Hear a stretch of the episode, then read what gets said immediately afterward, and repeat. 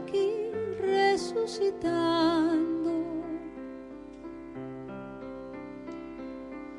Gracias doy a la desgracia y a la mano con puñal. Ahí enganchó. Buen día, buen día a todos, a todas. Hoy es 4 de octubre y estamos todavía con la sensación maravillosa de anoche, los premios Cóndor de Plata. Y esta película que tiene que ver con nuestra región, con nuestro pueblo, con Carmen de Patagones, que como disparador a esta, a esta película de ficción es la masacre de la Escuela Malvinas, pero es la historia ficcionada de dos de los sobrevivientes, Rodri y Pabli, que ayer tuve el gustazo de volver a ver, eh, estar en la entrega. Rodrigo Torres, nominado como actor revelación. Nina Suárez Blefari, nominada y ganadora del premio Revelación a Mejor Actriz Revelación. Y ganamos un premio que nos llena de orgullo, de amor, eh, de, de esta sensación de, de haber hecho un recorrido amoroso, respetuoso, eh, empático, con un equipo increíble, que es el premio del público. O sea, la gente de Cava votó, la gente del país votó y ganó entre cinco películas, creo, ganó nuestra película o más películas. O sea, eh, fue muy elegida por el público y ese es el premio es como el premio, más premio, eh, en, todos los, en todas las entregas. Em, los premios Cóndor de Plata los organizan la Asociación de Cronistas de Cine Argentinos. Eh, es un premio muy prestigioso y ayer estuvimos ahí abrazándonos y abrazándonos con, con, con, otros equipos de producción, con otra gente, con otros actores y actrices, con otros directores y directoras. Eh, ganó una película, a mejor película, una película increíble de Anita Katz, que compartimos productora, la productora, una de las productoras de, Implosión es la productora de El perro que no calla, por si no la viste, altamente recomendada, y la nuestra, que es Implosión. No quería dejar de mencionar que el cine es parte de la soberanía cultural que no podemos perder que necesitamos que los senadores y senadoras ya sancionen este, esta modificación que tiene que ver con la prórroga a 50 años del Fondo de Fomento. Eh, es reparar en las asignaciones específicas, donde está el cine, está la música, está el teatro, están las bibliotecas populares, porque además ese, ese fondo y el dinero que llega a ese fondo, y eso lo explicamos siempre, es un dinero que se retroalimenta de nuestro laburo, de las entradas de cine, de las entradas de teatro, de lo que ganan las salas, las salas independientes. No podemos cortarle las patas a eh, todos los trabajadores y trabajadoras de la cultura. Solo en el cine, si esta ley no se, no se sanciona ya, si los senadores que están sanateando desde agosto eh, no dan la media sanción que ya está dada en diputados, Solo en cine 700.000 puestos de trabajo se caen, 700.000 familias se quedan sin laburo, solo en el cine, no estoy hablando de teatro, no estoy hablando de la música, no estoy hablando de las, las, bibliotecas populares, pero más allá de eso, el público se queda sin cine, nuestra soberanía cultural está en peligro. Dicho esto, vamos con la actualidad regional y vamos con Estela Jorquera como todas las mañanas. Caro, buen día, buen día para todos. Bueno, sí, buen día. Aunque la comarca amaneció lluviosa, empezó a caer agua del cielo en la madrugada, por algunos momentos copiosamente, y bueno, este, así estamos en esta nueva jornada. Este martes nuevo, nuevito, eh, estrenando martes de octubre, el primero de este, de este mes. Decirte, Caro, que la UNTER elige hoy nueva conducción entre cuatro listas. Este gremio, el más numeroso de Río Negro, tiene un padrón de 18.100 afiliados y están en condiciones de votar hoy alrededor de 17.600 docentes. La lista celeste y blanca, Frente de Unidad de Trabajadores de la Educación de Río Negro número 10, lleva como candidato a la Secretaría General a Jorge Molina, que es de Bariloche, ya estuvo en la conducción de la UNTER, a la Secretaría Adjunta a Cristina Pasarelli, de aquí de Viedma, y en la Secretaría Gremial y de Organización a Soledad Andrade de Roca. En este caso, esta lista presentó 838 avales. El Frente Antiburocrático propone como secretaria general a Laura Ortiz López, de la seccional Valle Medio, en la Secretaría Adjunta a Fabián Oliva y en la gremial a Leticia Ávila, ambos de Cipoletti. Esta lista presentó 607 avales.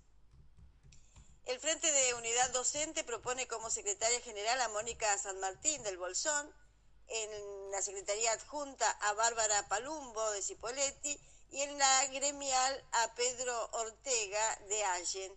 Esta lista, 730 avales la acompañaron para presentarse en estas elecciones.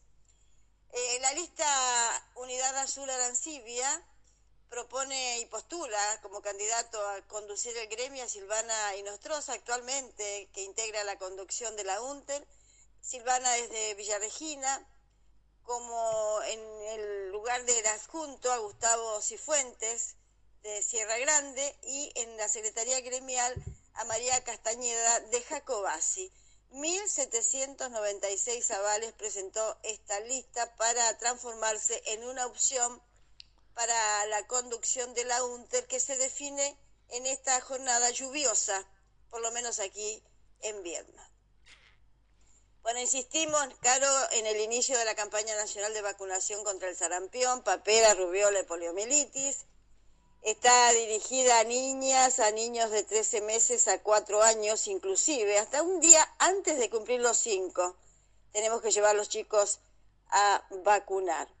Con ese objetivo, el vacunatorio del Hospital Sati amplió su horario de atención de lunes a viernes de 7 a 13 y de 14 a 20, mientras que sábados, domingos y feriados abrirá sus puertas de 9 a 13. Reiteramos el vacunatorio central del Hospital Sati. En los centros de salud también serán aplicadas las vacunas de 7 a 19 de acuerdo a un cronograma establecido, pero hay que acercarse a los eh, centros de salud, ya todo el barrio los conoce, para este, saber en qué momento, en qué días se pueden eh, colocar las vacunas. Solamente en los centros de salud del Cóndor, San Javier, el Juncal y el Andriani en el barrio Lavalle, la atención es de lunes a viernes, solamente en estos centros de salud.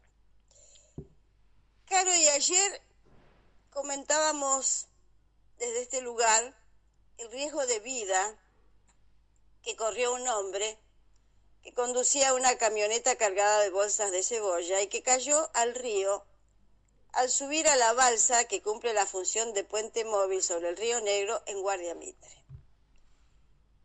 Pasó de largo, se está tratando de establecer qué pasó, pero las primeras este, impresiones es que hubo una impericia al conducir. Gracias a la atinada y solidaria actitud de un vecino, el conductor hoy puede contar lo que pasó. Ayer, otro hecho, en este caso protagonizado por un hombre de 76 años, que corrió el mismo peligro de vida, en este caso al chocar una formación del tren patagónico. Fue a escasos metros de la estación de tren de aquí de Viedma, en el paso a nivel donde el camino dibuja una curva en dirección al aeropuerto Gobernador Castelo.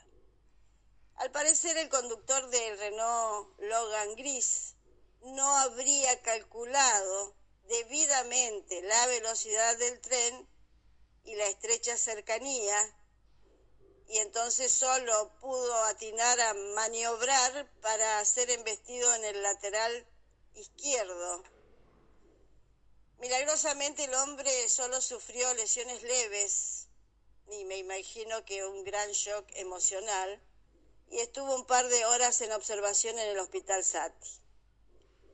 Si bien en esta intersección de las vías del ferrocarril y la ruta, todos sabemos, los que conocemos, no hay barreras. Y las primeras pericias estiman que se habría tratado de un manejo también imprudente del conductor que habría pensado que llegaba a pasar antes que el tren y fue sorprendido por la velocidad que traía esta formación y que lleva siempre una formación de estas características.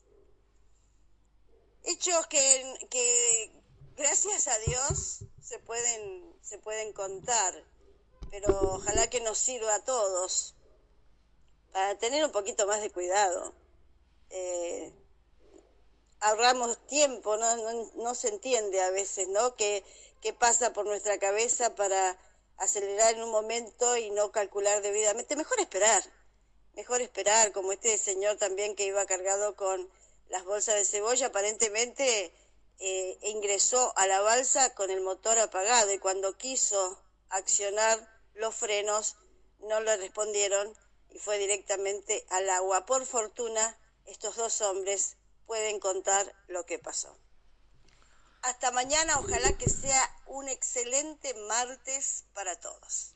Qué hermoso es escuchar a Estela, es acercarnos un poco, a veces las distancias hacen que no nos podamos ver, pero tener a Estela Jorquera en Única Contenidos, con toda la actualidad todos los días, realmente es un gran honor, una de las mejores periodistas de la provincia de Río Negro y de la zona. Nos vamos con un poquito de música y enseguida volvemos porque mañana estamos de avant premier y el 6 en todos los cines vamos a tener a algo incorrecto. Vamos a estar hablando con su directora Susana Nieri en breve.